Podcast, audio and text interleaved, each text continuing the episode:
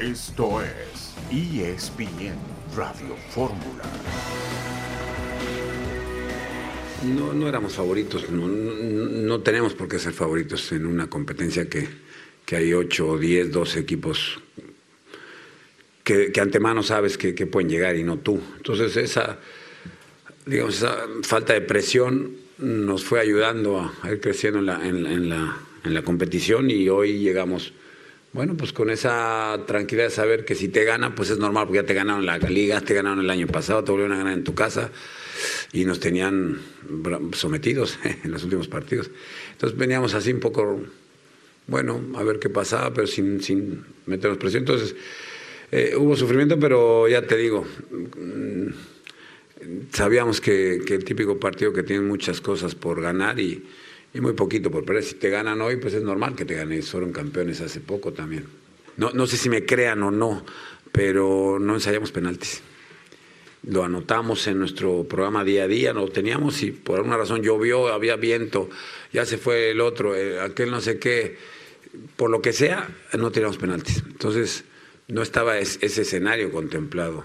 Y, y cuando preguntas y todos quieren tirar, sabes que, que la cosa va bien. Y puedes perder, porque puedes perder, esto es así, pero no se esconde nadie. Yo, mister, a mí ponme- se enojan, no me pongas de siete, a mí ponme de dos. Y es así. Y estaban ellos muy, pues muy, muy, muy tranquilos. La voz de Javier Aguirre, el técnico del Mallorca que gana en penales a la Real Sociedad en semifinales de la Copa del Rey, está en la gran final el técnico mexicano. Un saludo en este miércoles 28 de febrero de 2024. Estamos aquí en esta emisión multimedia de ESPN Radio Fórmula. Rafael Puente, buenas tardes. Hola, ¿qué tal, Beto? Buenas tardes, un saludo para todos. eh, por aquí mi estimado Mau. Y naturalmente para todo el auditorio que nos sigue. Qué buen resultado, ¿eh? De Javier. Gran resultado. De verdad, de verdad, me dio muchísimo, muchísimo gusto. Y aparte, cómo encara las cosas, ¿no? Eso me encanta. Con desparpajo. Sí, con desparpajo. No practicaron ni penal, los tiraron de maravilla. Porque ni cerca estuvo el portero de atajarle uno. Qué resultadazo. Su segunda final de Liga de Copa. Ayer estábamos de, viendo de torneo de, Copa del Copa. Rey, sí. Una con el Osasuna y ya está. Ahora con el eh, Mallorca, ayer veíamos aquí juntos el partido que tuvo un final auténticamente dramático y habrá que ver ahora, Mau, si es capaz de vencer al Atlético de Madrid eh, o al Bilbao en la final. Así es, eh, Beto, mm, Rafa, buenas tardes y fuerte abrazo para todos. Gracias por la invitación, que sea más seguido. Este, siempre tan auténtico, Javier Aguirre, ¿no? Eh, en sus declaraciones, en su forma de ser, en un momento tan tenso ayer previo a la tanda de penales, va y empieza a bromear con los futbolistas para que liberaran toda esa ¿eh? presión. Sí, sí. ¿Viste la diferencia de grupo a grupo? Claro. Más Los tenso. otros estaban, yo creo que a lo mejor hasta rezando. Todos ahí unidos. Sí, en cambio aquí era. Sí, Para mí el mejor- para mí- el ambiente. El mejor técnico mexicano de la historia. Yes. Aparte, viste la forma co- como, como manejó. Imagínate la presión en Anoeta. Sí. Segundo tiempo. Anota Oyarzábal, se empata uno. Estaban prácticamente liquidados. Y Javier en la banda, perfecto, Sí, sí, sí, manejando sí. las cosas. Sí, sí, sí. O sea, Pero antes de- participativo. Pero Rafa, bien. después del uno a uno, Patio de su casa. la que saca el Mallorca en la raya, en la raya. con el hombro. Aparte, yo le decía a Beto, con qué valentía, ¿eh? Sí. Digo, porque él- incluso con una pequeña dosis de fortuna, pues no era mano, pero casi que el, el cuerpo estaba dentro, pero el contacto Exacto. impide que la circunferencia rebase la línea. Sí, Literal le puso el pecho a las balas. literalmente, qué valiente. Literal. El Atlético de San Luis, un desastre, cayó 4-1 ante el equipo del Querétaro. Tendremos palabras de Escobar. Mañana arranca la temporada de la Fórmula 1. Tendremos resultados de la FA Cup, de partidos que ya han terminado. Todo esto al volver en esta tarde de miércoles en ESPN Radio Fórmula.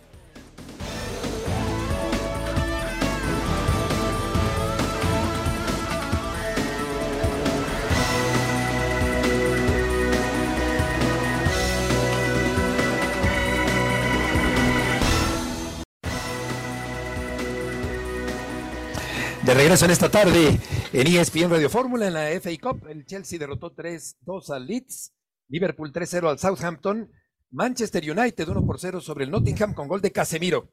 Sí, en un eh, final de partido dramático porque en la jugada previa, Onana, eh, que ha sido tan cuestionado como guardameta del Manchester United, eh, saca una pelota de la raya, un remate con mucha fuerza y de ahí se deriva el gol del Manchester United, el de Casemiro, que le da el boleto a la siguiente ronda por poco y queda eliminado el Manchester United por el Nottingham Forest, siendo tan cuestionado Eric Ten Hag, el técnico, lo que hubiera significado la derrota hoy. No, fue un tanque de oxígeno para este hombre. Ya lo y aparte, ¿cómo se dio? Porque bien dice, la taja un Ana le quita el resultado, o sea, la liquidación para, para el United, y viene un avance por izquierda, una pelota detenida, y ahí aparece bien, había, lo revisó el VAR y eso, porque decían podía ser obstrucción de Barán, que estaba ligeramente adelantado, pero nunca participó en la jugada. Es que, ¿sabes qué, Rafa? Hay una jugada similar en la final de la Carabao Cup el domingo, mm. que le anulan el gol a Liverpool por lo mismo, porque hay un jugador que no participa en la jugada, pero sí obstruye y está en posición adelantada. Yo pensé que hoy se le iban a aplicar igual a Barán. Yo cuando estaba, estaba con Vicente viendo la repetición, le dije a Vicente, lo van a anular por obstrucción de Levarán. Sí. Mientras tanto, en Italia, el Inter le gana 4 por 2 a la Roma. El Inter lleva cuatro partidos consecutivos metiendo cuatro goles. Yo la, la Atalanta. Marca extraordinaria. Y por otra parte, perdón, al Atalanta y le había ganado a Leche, al Salernitana y a la Roma. Hoy le ganó al Atalanta 4 por 0 corrijo. Y el Sassuolo perdió ante el Nápoles seis goles por uno. León Lecanda, gusto en saludarte. Beto, ¿cómo estás? Un fuerte abrazo. Pues bueno, Cruz Azul trata esta semana de recuperarse tras la derrota en el clásico joven frente a las Águilas del América. Tiene una prueba complicada el sábado en el Estadio Azteca eh, contra las Chivas. Se hizo mucha polémica, Beto, por el cambio de estadio. Lo que sé es que la directiva intentó eh, convencer a, las partes involucradas, es decir, a la televisora que transmite a Cruz Azul y también a la empresa que organiza de forma, eh, digamos, en logística y seguridad los encuentros y bueno, no fue posible. Se empalmaban los compromisos de la Plaza de Toros México con el concierto de Alejandro Fernández y el partido Cruz Azul contra Chivas, uno a las 7 de la noche, el otro a las 9, y por esas razones que se va a llevar a cabo en el, en el Estadio Azteca Beto, no fue posible para Cruz Azul quedarse en casa, aunque también hay que decirlo, el ingreso por taquilla va a ser mucho mayor para la institución, en este caso Cruz Azul, y me contaban más o menos 850 mil pesos, una cosa así es lo que paga Cruz Azul por rentar el Estadio Azteca por partido, pero el ingreso por taquilla va a ser mucho más alto, indudablemente también de la venta de comida y bebidas. Hola León, buenas tardes, te mando un fuerte abrazo. Eh, León, ¿sabes si Anselmi tiene pensada alguna modificación de cara al compromiso del próximo fin de semana ante el Guadalajara? Y te lo pregunto por lo que sucedió y por lo que vivió sobre todo en los primeros 45 minutos contra América, en donde fue ampliamente superado. Sí, estoy de acuerdo contigo, Mau, te mando un fuerte abrazo. Eh, quizá lo único que hizo bien en el partido Cruz Azul fue salir a la línea del fuera de lugar y con eso impedir que el marcador fuera de escándalo, porque la realidad es que América superó, sobre todo como dices en esa primera mitad, a Cruz Azul.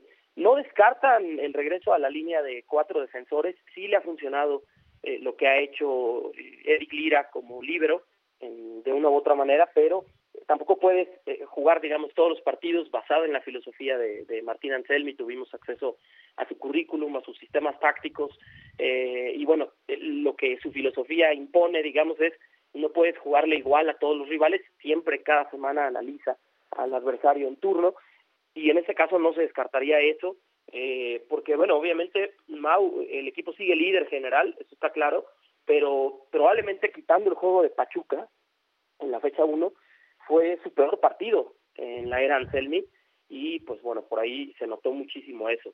Eh, la otra, bueno, podría ser en algún momento dado el regreso al once inicial del capitán Nacho Rivero, que ha tenido que eh, estar en la banca en los últimos partidos tras el fallecimiento de su madre en Uruguay.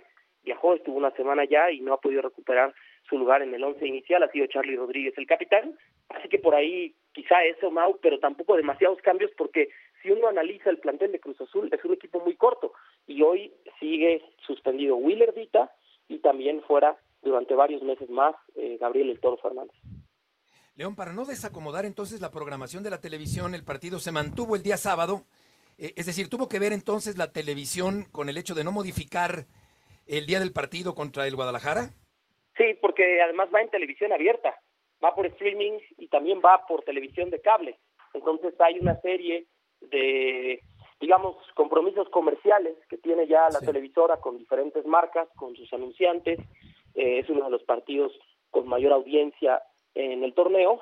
Y digo, una vez más, quizá Cruz Azul le molesta un poco salir del Estadio Azul, donde o el Estadio de la Ciudad de los Deportes, donde lo había hecho muy bien, quitando ese partido con Pachuca, pero por otro lado también a nivel económico comercial le va a convenir a Cruz Azul, es decir, el ingreso de una taquilla que puede ser casi tres veces mayor que la de que la de el Estadio de la Ciudad de los Deportes le va a beneficiar en este caso particular. Ahora, seguramente, León, aprovecho para saludarte, también debe ser rentado el azul por partido. Entonces, si bien es cierto que le cuesta 800 y tantos mil pesos la renta del Azteca, no paga la renta del azul. Y el Azteca ha sido, pues la verdad, el escenario donde ha logrado sus mayores conquistas con Cruz Azul. Claro. En el 10 de diciembre también. Sí, de acuerdo, Porque de la acuerdo, final Rafa, en el azul la perdió contra Pachuca, el gol de claro. Ya que te mando un abrazo, Rafa, de acuerdo. Y, y es un estadio al que quizá la afición le tiene mucho cariño, ¿no? Porque es porque es chico, eh, porque se ve bien desde donde se siente uno, porque se está cerca de la cancha, eh, etcétera. Pero lo cierto, lo dices claramente, Cruz Azul nunca pudo ser campeón cerrando una final de vuelta en su estadio, es decir, en el antiguo Estadio Azul hoy de la Ciudad de los Deportes. Y de cualquier manera, ahí se ha sentido cómodo. Sí sé, y lo puedo compartir, Rafa, por diversas fuentes, que es temporal la mudanza. Eh, Cruz Azul, digamos, el plan, eh, en, digamos, uno, dos, tres, es jugar tres torneos cortos en el estadio de la Ciudad de los Deportes, es, de, es decir, todo el 2024 y la mitad del 2025, regresar por un periodo corto al Estadio Azteca y tener listo su estadio propio, y esa es la gran complejidad, ¿dónde? ¿Dónde se va a ubicar ese nuevo escenario? en un periodo eh, máximo de cinco años. Ese es el plan en pasos, uno, dos y tres. Así que el hecho de que Cruz Azul esté ahora jugando en el Estado de la Ciudad de los Deportes es un tema de 18 meses y listo. No será mayor tiempo. Y eso también porque la familia Cosío, dueña de la plaza, de la monumental Plaza de Toros eh, México, que Beto la conoce perfectamente bien, y del Estadio de la Ciudad de los Deportes, nunca ha querido eh, vender ni tampoco establecer, digamos, una alianza o asociación con Cruz Azul para una remodelación mayúscula del estadio en donde ambas partes salgan beneficiadas. Por eso Cruz Azul no le va a invertir mucho dinero en estos 18 meses. Es mi segunda casa, el Coso de Insurgentes. León, gracias por tus aportaciones y la información. Muchas gracias, muy buenas tardes, saludos. Buenas tardes. Jesús Bernal, gusto en saludarte. Saludos, Beto, compañeros, muy buena tarde. Pues el equipo de Chivas continuando con la preparación de cara al compromiso del día sábado contra Cruz Azul, ya con la reincorporación de Pavel Pérez, a quien han recuperado después de eh, que no estuviera considerado en la convocatoria pasada por una eh, pequeña lesión muscular que lo dejó fuera, prefirió no arriesgar y le dieron descanso en dicho compromiso, el evento que es en competencia directa con Kate Cowell, quien terminó por marcar gol en el duelo anterior, pero que al menos todavía ante los ojos de Fernando Gago, Pavel Pérez sigue siendo el elemento eh, titular. JJ Macías y Javier Chicharito Hernández han estado trabajando eh, bastante en estos días, tratando de alcanzar ese nivel que, que requieren tener en Chivas, eh, por el cual pues evidentemente aún no son titulares, pero están metiéndole con todo en, en, los entrenamientos estos dos futbolistas. Por ahora ese sitio lo ha ocupado Ricardo Marín, quien ha, ha estado trabajando en, en pro del equipo en las últimas jornadas como el eje del ataque, pero pues esperarían que en algún momento Chicharito y o Macías pudieran ocupar ese lugar como el nueve referente en la escuadra tapatía. Eh, Chivas hará su viaje el próximo viernes, Beto, le quedan dos sesiones más de trabajo aquí en Verde Valle para volar a la Ciudad de México y así ya quedar concentrados de cara a este compromiso. De lo que has sabido, Jesús, te mando un fuerte abrazo, te saludo con mucho gusto. Javier Hernández hará el viaje a la Ciudad de México y podrá tener más minutos de los que tuvo el pasado fin de semana contra Pumas o aguantarlo para el partido contra América? No, la intención es que sí, a ver, eh, Chicharito no está todavía para jugar medias horas o 20 minutos, o sea, de hecho está para ciertos momentos específicos de partido. Eh, hubo duda por parte del cuerpo técnico en debutarlo, no, porque en realidad le, le mandan a hablar a Chicharito hasta que Pocho mete el tercer gol y restan menos de cinco minutos en el reloj, entendiendo que el juego estaba prácticamente liquidado y que pues ya no había una exigencia de tener que ir por el resultado. Entonces, si bien Javier podrá estar haciendo los viajes, este podrá estar eh, cerca con el equipo, esto no significa que necesariamente lo, lo vayan a, a, meter, ¿no? Eh, lo irán llevando de a poco, lo irán llevando este con, con las situaciones y los minutos que vean pertinentes y, y bueno, va a ser difícil incluso que podamos ver a Javier Hernández en este torneo jugando 90 minutos. Jesús, muchas gracias por la información. Saludos. Buenas tardes. El eh, Cruz Azul atacó más en el segundo tiempo frente al América, pero claro que fue una sacudida fuerte después de lo bien que había jugado Cruz Azul en las primeras jornadas, Rafa, del torneo. Sí, bueno, at atacó, yo diría que tuvo la pelota. Sí, tuvo más en realidad, ataque, profundidad, no la y tuvo y es lo que claro. más había tenido Sí. en los partidos anteriores, porque no hubo una jugada, yo no recuerdo ni una jugada complicada para Malagón. Si acaso aquel disparo de de el central por izquierda, hombre, argentino, Piovi. Pioli, que le pega muy fuerte y sin Sí. problema la envía ahí en fuera nada.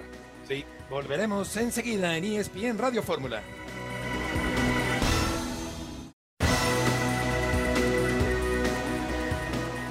Simplemente estamos muy avergonzados deportivamente de los resultados que estamos obteniendo. Eh, no estamos conformes con ello. Es evidente que hemos estado trabajando y no nos está alcanzando. Los únicos responsables de los resultados y el momento deportivo del equipo somos nosotros, jugadores. Estamos en la misma línea todos, tal cual como hicimos bien las cosas durante partidos pasados o torneo pasado, hoy no nos están saliendo las cosas, tenemos y vamos a redoblar esfuerzos, trabajo, vamos a, dar la vuelta a esto, dar otra cara y sobre todo lo que nosotros nos compete dentro de la cancha va a ser el respaldo hacia nuestro cuerpo técnico. Creemos firmemente en la idea de juego y lo que no nos está saliendo son las ejecuciones. Por eso digo que nosotros, jugadores, somos los únicos responsables o los mayores responsables de los resultados hoy en día. Mensaje a la afición, les pedimos sigan creyendo, sigan apoyándonos, necesitamos de ustedes también, lo he dicho muchas veces en algunas entrevistas, esto es jugadores, cuerpo técnico, directiva y afición. Nuestros partidos en el Astras van a ser fundamentales y sobre todo que van a ver un, un equipo con otra cara. Ofrecer una disculpa por los resultados deportivos del equipo hasta el momento y sin duda vamos a trabajar y regular esfuerzos para dar un me- mejor cierre eh, de torneo. ¿no? Güemes dando la cara por el equipo del San Luis. qué marcada, qué contraste, un equipo que lo hizo muy bien el torneo anterior y ahora anda de capa caída. Karen Peña, gusto en saludarte. ¿Qué tal, Berto, Rafa, Mau? Qué gusto saludarlos.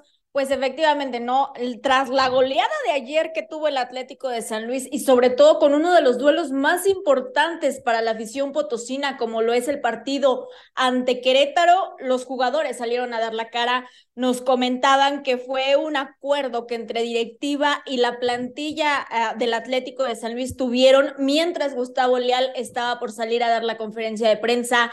Desde luego, este resultado no lo esperaban en contra de los gallos y más porque eh, además se marca como el peor inicio del torneo del Atlético de San Luis desde su regreso a la primera división. Siete puntos obtenidos de 27 posibles. Habla, como bien lo comentas, Beto, de una bipolaridad que ha tenido el conjunto potosino al mando de Gustavo Leal, cuando apenas hace dos meses hablábamos de un Atlético de San Luis que estaba entre los cuatro mejores del torneo. Hoy se habla de un Atlético que está al fondo de la tabla general, eh, eh, todavía hay puestos fuera de los puestos de reclasificación y sobre todo uno de los equipos más goleados de este torneo. Hola Karen, Mauricio May de este lado, te saludo con eh, mucho gusto. Tú que estás en el día a día, que mm, tienes la oportunidad de ver los entrenamientos de Gustavo Leal y que tienes contacto con algunos futbolistas, ¿va a seguir esa idea por parte del técnico brasileño de salir con la pelota controlada? Qué gusto, Mau, saludarte es hasta el momento lo que Gustavo Leal ha planteado. Eh, de hecho, hemos tenido la oportunidad de estar en diversos entrenamientos del Atlético de San Luis y es prácticamente los primeros 20, 25 minutos del, del trabajo en cancha a lo que se dedican. Toques en balón, ya sea eh, desde las primeras líneas defensivas hasta el medio campo, hasta las delanteras. Nos comentaban también algunos jugadores que no entienden el por qué no ha funcionado, el que también ya los equipos conozcan demasiado bien al Atlético de San Luis, que los presionen. Desde luego ellos no lo toman como pretexto, pero sí sienten que ya el, el Atlético de San Luis y la idea que tiene Gustavo Leal es tan conocida que saben cómo hacerle daño al equipo. Pasión, determinación y constancia es lo que te hace campeón y mantiene tu actitud de ride or die baby. eBay Motors tiene lo que necesitas para darle mantenimiento a tu vehículo y para llegar hasta el rendimiento máximo. Desde sobrealimentadores, sistemas de sonido, tubos de escape, luces LED y más. Si buscas velocidad, potencia o estilo, lo encontrarás todo en eBay Motors. Con más de 122 millones de piezas, siempre encontrarás justo lo que buscas. Y con Guaranteed Fit de eBay, tienes la garantía de que tu pieza quede perfectamente a la primera o se te devuelve tu dinero. Porque con eBay Motors, quemas llantas y no tu dinero. Con las piezas que buscas, a los precios que quieres, tu auto se convertirá en el MVP que te dará el triunfo. eBay Motors. ebaymotors.com. Solo para artículos elegibles se aplican restricciones. Una cantidad inaudita de balones perdidos en la salida del equipo de San Luis en este torneo. Eh, ¿Hay eh, flotando en el ambiente el nombre de algún posible sustituto de el técnico Leal en el equipo de San Luis? Justo hoy estuvimos eh, en la mañana en las instalaciones de la Ciudad Deportiva La Presa, querido Beto. Hasta el momento, el proyecto de Gustavo Leal se mantiene. O sea, eh, eh, hasta el clausura 2023, hasta la última jornada del torneo, sigue Gustavo Leal, a menos de que pasara una catástrofe el próximo viernes en contra de Puebla, que el equipo de la franja viniera y goleada al Atlético de San Luis, pudiera haber algo nuevo pero la directiva está ah, respaldando el proyecto de Gustavo Leal. Él lo decía ayer en la conferencia de prensa, no es tan fácil olvidar lo que se hizo el torneo pasado a menos de dos semanas de que iniciara el campeonato en la apertura 2023 y llevar hasta este San Luis a semifinales y además colocarlo durante cinco jornadas consecutivas como líder general es parte de lo que respalda al técnico brasileño el día de hoy. Karen, muchas gracias por la información. Gracias a ustedes, abrazo fuerte. Buenas tardes, sería Rafa el colmo que volviera a perder ante un equipo que ni siquiera tiene entrenador fijo, como es el Puebla, que está esperando la posible llegada de, Federico Vilar, que ayer nos decía por mensaje que todavía no se cierra la contratación, pero que está ahí el acercamiento del Puebla con el exportero atlantista. Sí, sí, desde luego de, de, una derrota, si de por sí ya está complicado el tema, sería más complicado. Sí, hombre. Yo, ¿sabes qué es lo que no entiendo? Tú puedes, tú puedes ser muy soñador como, como técnico y trabajar en tu equipo buscando con pelota dominada, pues es fantástico, ¿no? Sobre todo, yo creo que si tienes sangre brasileña, que les encanta, pues la verdad, conservar la posición de la pelota y demás. Acompañarse. Pero lo primero que tienes que tener es jugadores técnicos para hacerlo porque hay equipos que lo dominan y lo dominan muy bien, ¿eh? pero está mecanizado, pero su técnica en la entrega de la pelota es fantástica. En cambio, tú ves a San Luis y claro, le presentan unidades, pero más que un buen trabajo de presión alta, es provocar la equivocación del rival, que fue lo que sucedió y que ayer se acentuó muchísimo. Digo, la entrega de la pelota, por favor, vas a entregar una pelota en en, cuatro metros, tienes que ser preciso. Claro, Pero si no eres preciso, pues por más que lo trabajes y que estés en el día a día, no lo vas a dominar. Y le Entonces siempre va a ser un punto vulnerable. Claro, y le ha sucedido partido tras partido. El rival ya sabe que sale con la pelota controlada, te hago una presión alta y ahí te voy a robar la pelota. Pero, pero la presión, fíjate, no es ni siquiera ir a robarla, sino que provocar que ellos la entreguen. Porque, porque de todas, todas, Porque así es la lo que va a entregan. pasar. ¿No viste? Claro. Bueno, la de ayer, entre Sosa y el centro delantero Alves. No, En, en el gol de Sosa ayer. no, no, no, la pelota que fallan sin portero. Ah, sí. que es en una salida que se pierde, una entrega más o menos a la altura del penal, por más que se barre Sánchez, la pelota queda clarísima para los dos delanteros de Querétaro, que sin portero le echaron fuera. Ahora yo quiero hablar un poquito de lo, de lo que hacen ayer los futbolistas, ¿no? En esto que se me hace que se ha puesto de moda últimamente. Algún día lo vi cuando era eh, Rafa Puente el Río entrenador, que salgan los futbolistas a la sala de prensa y ellos digan que están Ah, muy apenados. y que, exacto, y que respaldan, la- respaldan al entrenador y que ellos son los responsables. Que eso lo demuestren en la cancha, con buenos resultados, en una buena ejecución partido tras partido. Esa es la única manera de respaldar al técnico. Ese verso y eso de salir todos juntos, que parezca que están muy unidos, me parece más show que otra cosa. En, en el caso de Atlas, te digo, directamente con mi hijo, me lo comentó mi hijo, sí había un convencimiento del plantel y no perdieron, acuérdate, fue en San Luis y empataron. Pero a lo mejor ayer que también existe el convencimiento. Rafa. Sí, sí, sí. A lo pero que voy es qué de acuerdo. necesidad tienes. ¿Sabes qué? Hazlo en la cancha. Claro. O sea, ¿cómo puede un equipo, que es algo que siempre ha distinguido el fútbol mexicano?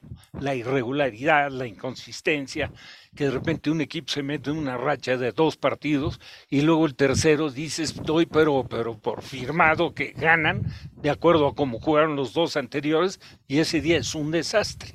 Sí. Sí, sí. Eso es típico en el fútbol mexicano.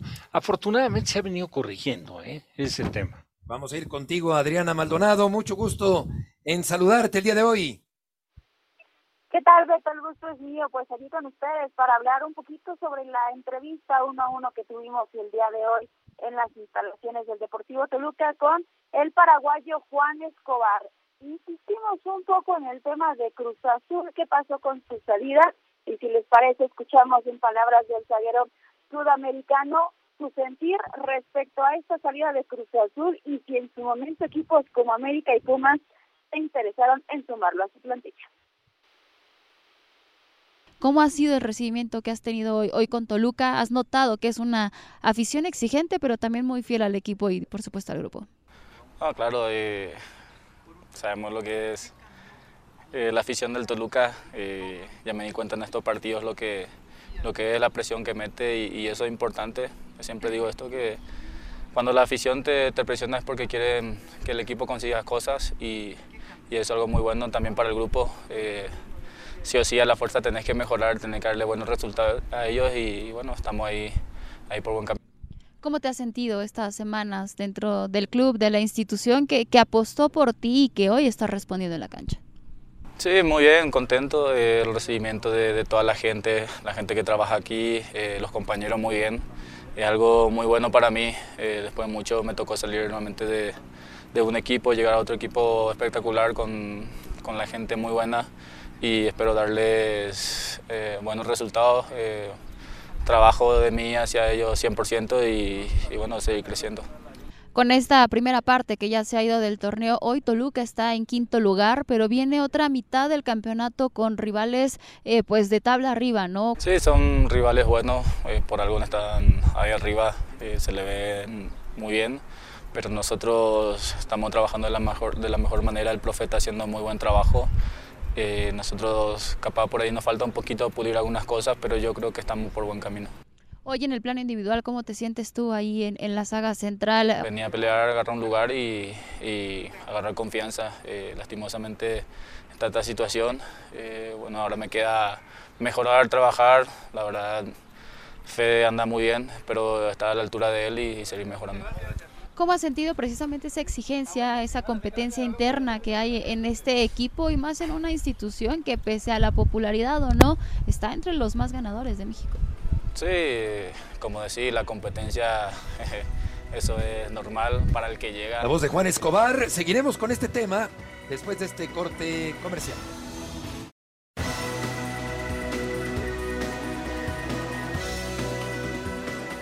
Oye, en el plano individual, ¿cómo te sientes tú ahí en, en la saga central? Venía a pelear, agarrar un lugar y, y agarrar confianza. Eh, lastimosamente está esta situación.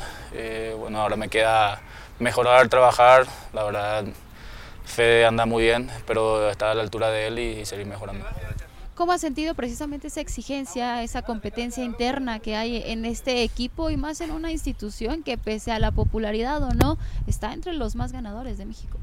Sí, como decir, la competencia, eso es normal para el que llega. Creo que la competencia, creo yo, nunca es del que está, es el que llega, es el que tiene que eh, dar lo mejor y ganarse su lugar. Y lastimosamente, como te dije, te repito, eh, pasó esta situación. Eh, y bueno, mejorar, eh, estar a la altura como te dije y, y, seguir creciendo. Yo creo que tenemos un muy buen grupo. La voz de Juan Escobar, que sin duda es una excelente contratación, Adriana, dejando atrás un paso súper importante con liderazgo, con la capitanía, con una conducta ganadora, con personalidad en el equipo de la máquina cementera. Sí, la verdad es que incluso le, le cuestionamos eso, ¿no? ¿Cómo es llegar a un equipo como Toluca, donde ya hay muchos jugadores que parten con ese rol de líder, y él nos comentaba lo que quiere aportarle a sus compañeros, un poco la experiencia que ya ha ganado dentro del fútbol mexicano y lo que quiere también compartir con las nuevas generaciones, ¿no? Es consciente que dentro del grupo hay esa mezcla entre juventud y experiencia y bueno, hoy sí. con la sensible baja que confirmó el Deportivo Toluca de el zaguero Valder Huerta fue operado por eh, la rodilla y estará pues eh, ausente prácticamente dos meses, eso le abre la puerta a que Juan Escobar pueda consolidarse como un hombre titular en el esquema de Renato Paiva en este clausura 2024 y una oportunidad que evidentemente él quiere aprovechar porque le decíamos nosotros, ¿no? Con Cruz Azul estuvo en un equipo donde se pudo romper una racha de muchos años sin título y bueno, hoy Toluca también está en busca de esa hazaña después de que ya van 14 años sin poder conquistar un título de liga. Y finalmente en esta confrontación de versiones, ¿qué tanta responsabilidad tuvo Escobar de su salida, Adriana, de la máquina cementera? Mira, Beto, la verdad es que cuando tuvimos esos cuestionamientos, él dijo, no quiero ya tocar mucho el tema, ya le quiero dar vuelta a la página, pero sí dejó muy bien claro que él fue un jugador que no puso condiciones, que no estuvo en contra de la llegada del técnico Martín Anselmi, tuvo diferencias sí con Iván Alonso, de hecho lo recalcó ante a, bueno, la entrevista que hoy nos dio en ESPN, pero bueno, ya dice que es un tema cerrado, no quiso ahondar más sobre ello, pero sí enfatizó que por ahí la piedrita eh, que estorbó en la situación fue Iván Alonso y que al final dentro de la situación lo hicieron ver como el malo de la película y por lo que él le entregó a Cruz Azul y siente que a lo mejor al final fue un club que le dio la espalda tras su salida. Adriana, muchas gracias por la información. Gracias, Beto. Excelente tarde.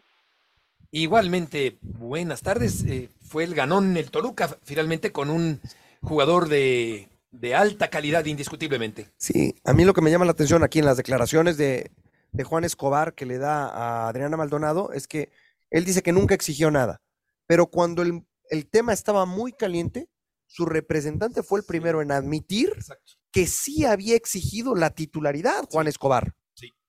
Entonces se vuelve a, aquí a contradecir, a contradecir el, el, el, futbolista paraguayo.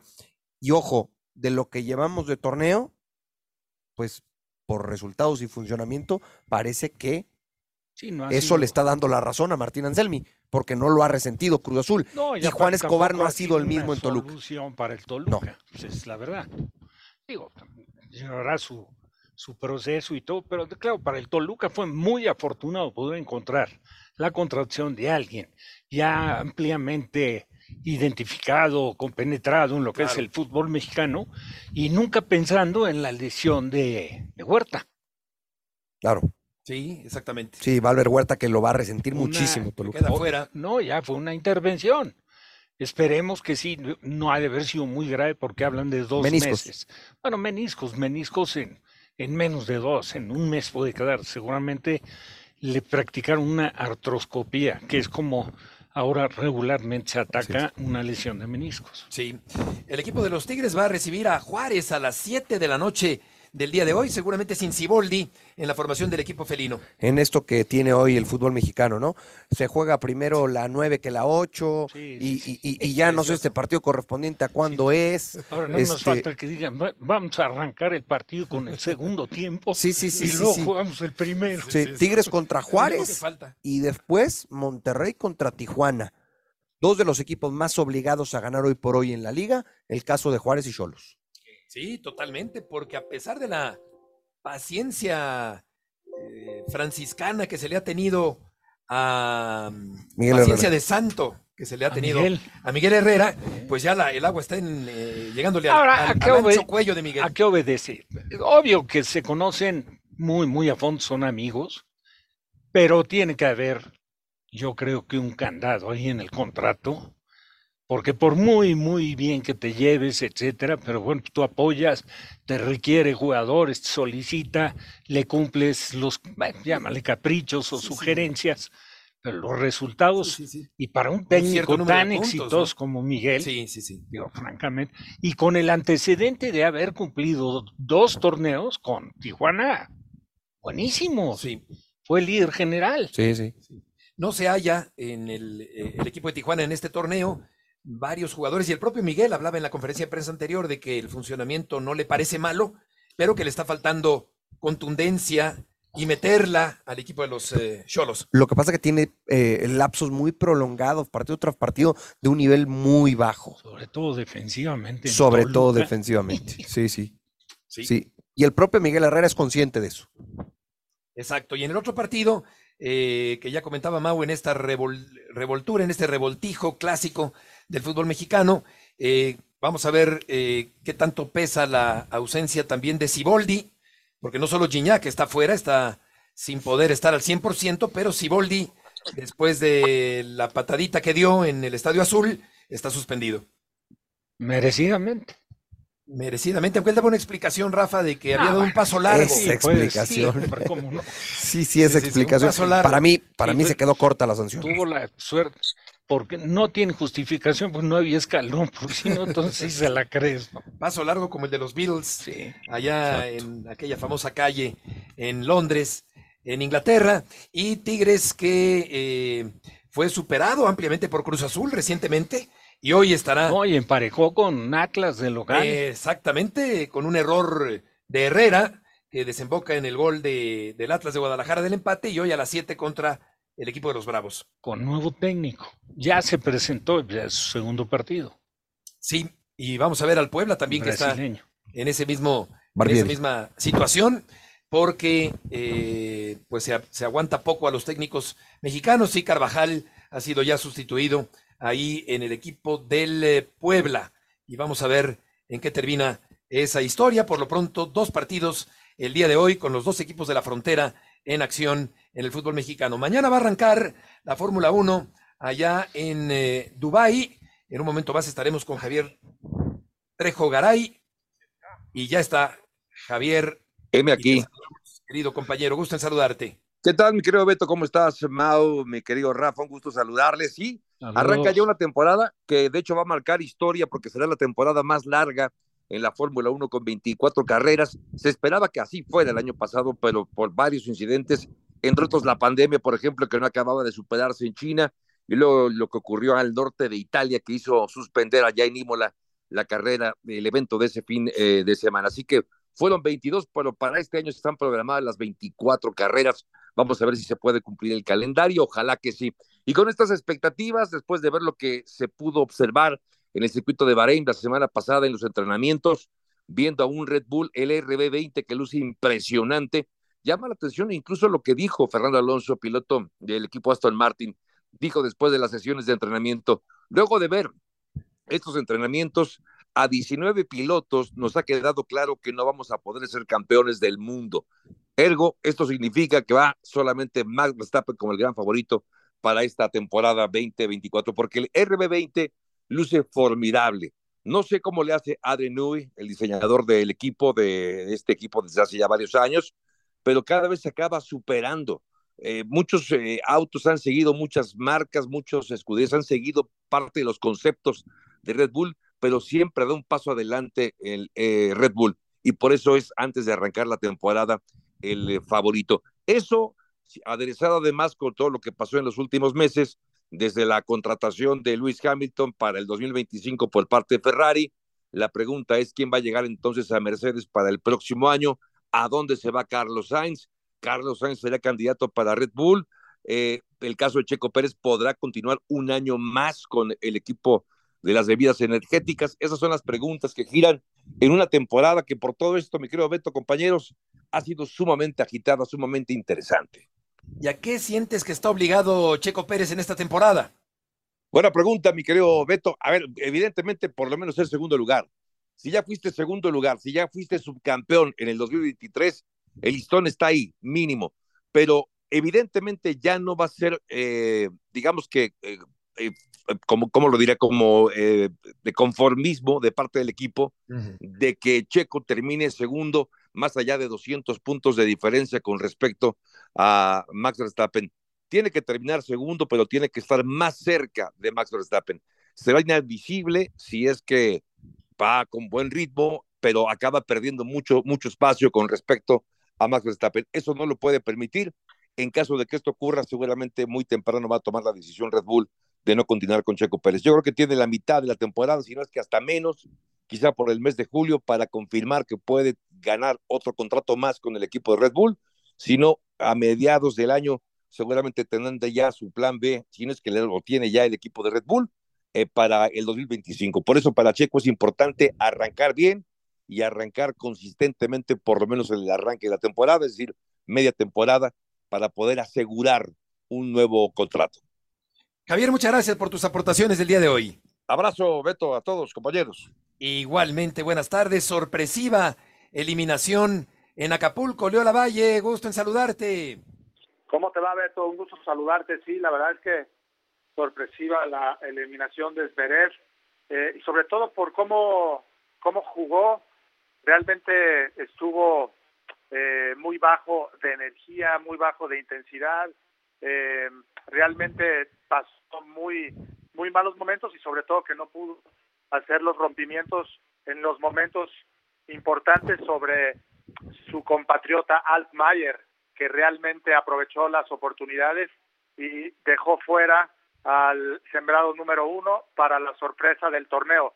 Pero la verdad es que hoy tenemos partidos muy buenos de octavos de final y sin duda destaca el partido de Stefano Tsitsipas que enfrenta al italiano Flavio Coboli. Esto será en el estadio en el segundo partido del día y el que también hizo su presentación, que lo hizo muy bien, es el danés Holger Rune, que jugó fantástico y que ahora enfrentará en el tercer partido en el estadio a Alexander Kovacevic, el norteamericano que también eh, está jugando muy bien. Y curiosamente también en los partidos de la Grand Stand que no alcanzaron a eh, pues a entrar en el calendario del, del estadio principal pues llama la atención el, el partido de Francis Tiapo, el norteamericano sembrado 8 que va a enfrentar a Dominic Keffer también de Alemania y para mí el partido eh, que va a llamar mucho la atención Ben Shelton que va a enfrentar a Matteo Arnaldi el italiano, que también es, va a ser un partidazo. Casper Ruth, en, la, en el tercer partido de la Grand Stand, va a enfrentar Dusan Lajovic, que dejó fuera el día de ayer al mexicano Rodrigo Pacheco. Eh, realmente partidazos, un, calendario abultado. Eh, también Jack Draper en la cancha 1 va a enfrentar a Yoshi, Yoshito Nishioka de Japón, de Japón en la cancha 1, eh, Altmaier va a tener que enfrentar también en la cancha 1 a Kekmanovic, al serbio. Entonces, realmente todos los partidos eh, del tercer día de actividades, un calendario abultado, pero todos con miras a pasar a los cuartos de final. Hola Leo, Mauricio May de este lado, buenas tardes, te mando un fuerte abrazo. Eh, Leo, ustedes ayer utilizaron en la transmisión el término desganado para explicar la actitud de Esberev en el transcurso del partido. ¿Se enteraron si Esberev presentaba algún problema físico durante el partido el día de ayer? Gracias, Mao. Mira, la verdad es que no.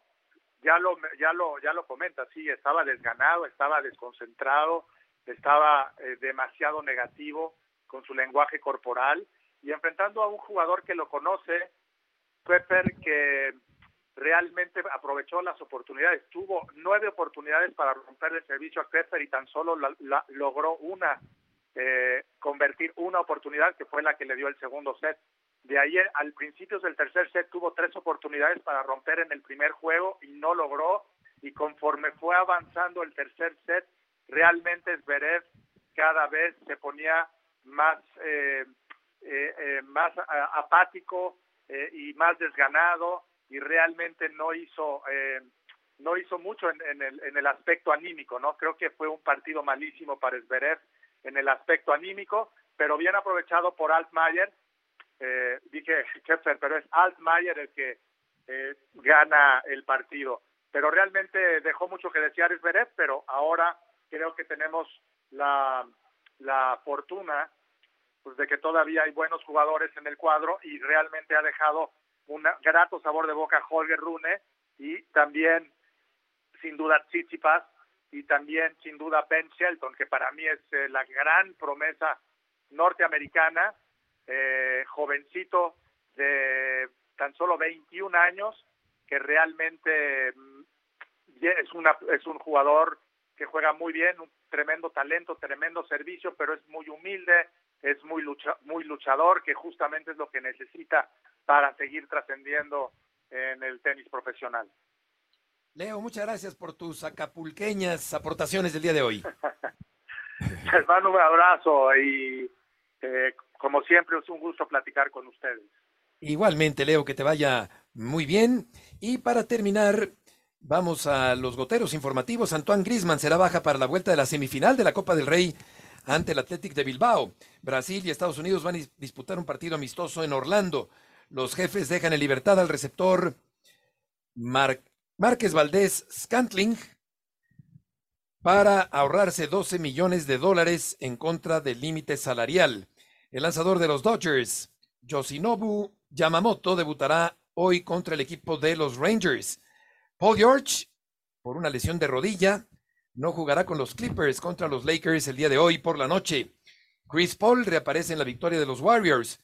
Y por último, en el tenis, ahora que platicábamos con Leo, Andy Murray, ganador de tres torneos de Grand Slam, dijo que seguramente dejará de jugar después del verano. Así que Zverev por lo pronto se quedó fuera allá en Acapulco. yo lo, estuve viendo el partido, el segundo set había mejorado. Yo pensé que había levantado porque aparte contaba con todo el apoyo del público. Era el favorito sentimental. Y ni hablar quedó fuera. Y lo dan de Murray era de esperarse, ¿no? Claro. Ha batallado muchísimo con la cadera. Inclusive si tienen la oportunidad de ver su documental y por todo lo que tuvo que pasar, se quedó sin caminar, tuvo que aprender a caminar estaba prácticamente descartado que volviera a jugar a nivel profesional y lo logró. Sí, fue una, prótesis de cadera. Y, se recuperó para volver a jugar. Pues ahora sí que en la estelar. Sí, sí, a nivel profesional y, y, Grand Slams. Llegamos al final del programa. Gracias por acompañarnos en este miércoles. Rafa, Mau, buenas tardes. Que les vaya muy bien. Gracias, un placer. Buenas tardes.